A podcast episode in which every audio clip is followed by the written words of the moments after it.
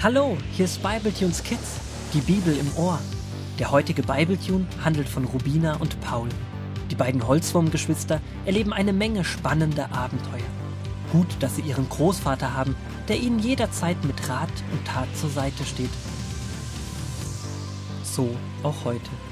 Beziehungsweise immer noch heute. Es ist nach wie vor Sonntag. Nach einer Runde Wurm ärgere dich nicht, möchte Paul noch ein wenig lesen. Er interessiert sich für ein Buch über tierische Rekorde. Rubina zeichnet derweil Muster auf ein großes Eschenblatt. Auf einmal ist Pauls völlig empörte Stimme zu hören. Das kann ja gar nicht sein. Ungerechtigkeit, wie ich sie noch nie gelesen habe. Rubina, schau dir das mal an. Bauchherlinge werden zwischen drei und 21 Tage alt. Meeresschildkröten dagegen können ein Alter von bis zu 150 bis 200 Jahren erreichen. Verstehst du, Rubina?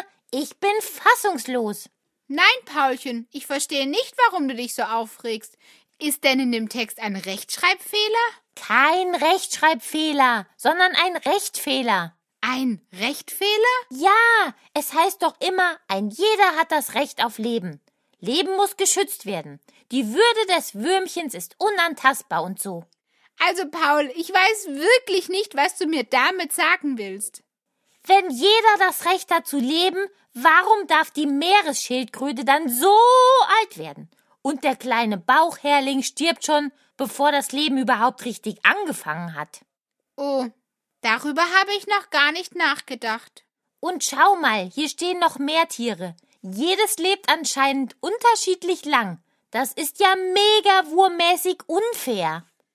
Ich kann dir leider nicht weiterhelfen. Komm, wir fragen Großvater. Die beiden finden ihren Großvater, wie könnte es anders sein, an der alten Schreibtischlampe. Aufgeregt erzählt Paul, was er herausgefunden hat. Da muss Gott doch mal was dagegen tun. Der mag doch auch keine Ungerechtigkeit. Lass uns beten. Jetzt mal langsam. Ich glaube, bevor wir uns dazu Gedanken machen, brauchst du eine kleine Pause. Ich lese euch aus 2. Mose 16 die Verse 31 bis 36 vor. Die Geschichte hat sogar etwas mit deinem Ärger zu tun. Die Israeliten gaben dem Brot vom Himmel den Namen Manna. Es war weiß und es schmeckte wie Kuchen mit Honig. Gott gab Mose den Befehl: Nehmt einen Behälter und tut Manna hinein, so viel wie ein Mensch an einem Tag isst. Bewahrt diesen Behälter auf für eure Nachkommen, damit sie das Brot sehen, das ich euch in der Wüste zu essen gegeben habe, nachdem ich euch aus Ägypten herausgeführt hatte. Mose gab diesen Befehl Gottes an Aaron weiter, und Aaron tat, was Gott angeordnet hatte. Ich glaube, du hast dich verlesen. Das hat nichts mit der Ungerechtigkeit zu tun. Da stimme ich dir zu. Manchmal gibt es keine direkte Antwort auf eine Frage, und man muss erst einmal eine Extrarunde drehen. Und was soll das heißen? Dass Großvater uns wohl erst etwas anderes zeigen möchte, was dann am Ende doch mit meiner Frage zu tun hat. 100 Punkte. Mittelpunkt dieses kurzen Textes ist was?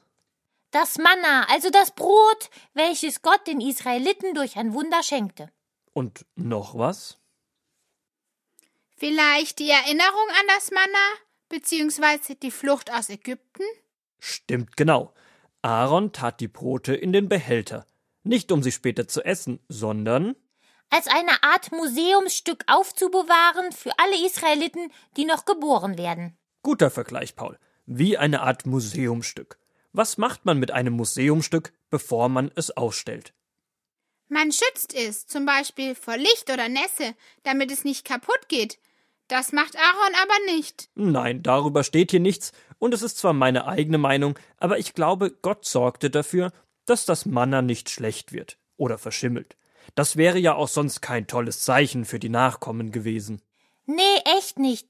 Da erzählt ihnen dann später einer die Geschichte, wie sie aus Ägypten herausgezogen sind und wie sie in der Wüste versorgt wurden und möchte ihnen dann das Brot zeigen und sobald er den Behälter öffnet, stinkt es und man sieht nur Schimmel oder Staub. Das wäre nicht unbedingt das, was Gott sich vorgestellt hat. Genau, und deswegen denke ich, dass Gott dieses Brot so frisch gehalten hat, als ob es gerade eben vom Himmel gefallen wäre. Wenn Gott etwas vorhat, dann spielen manche Dinge wie Haltbarkeit von Lebensmitteln oder Unmöglichkeiten irgendwie keine Rolle mehr. Er ist der Herr über alles. Und er ist auch Herr über das Leben. ein und dasselbe Brot. An dem einen Tag wird es schlecht und bekommt Würmer, und das gleiche kann in einen Behälter getan werden und bleibt ewig frisch. Es klingt vielleicht etwas platt. Was meinst du mit es klingt platt? Dass es etwas zu einfach klingt. Vielleicht klingt es zu einfach. Aber so wie Gott allein wusste, wie lange das Manna frisch bleibt und er es frisch erhält, so weiß er als einziger auch, wie lang unser Leben verweilen wird. Unser Leben liegt in seinen Händen, und das muss uns keine Angst machen. Gott, der Vater, der uns das Leben geschenkt hat und jedem einzelnen Tier oder jedem Menschen ein Alter zugeteilt hat, liebt das Leben. Warum sterben dann manche so früh? So viel früher als normal, zum Beispiel Kinder vor ihren Eltern. Das ist eine schwere Sache, die uns immer wieder traurig macht. So sehr Gott das Leben liebt, ist die Welt, in der wir jetzt leben, keine perfekte Welt. Doch Gott baut für jeden von uns, der an ihn glaubt, eine neue Wohnung in einer gesunden, wunderschönen und perfekten Welt. Wenn wir sterben, dürfen wir zu ihm in diese neue Welt kommen. Also sozusagen in den Himmel?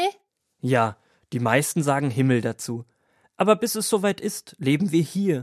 Und in dieser Zeit kann uns Krankheit, ein Unfall, Armut und, und, und jederzeit treffen.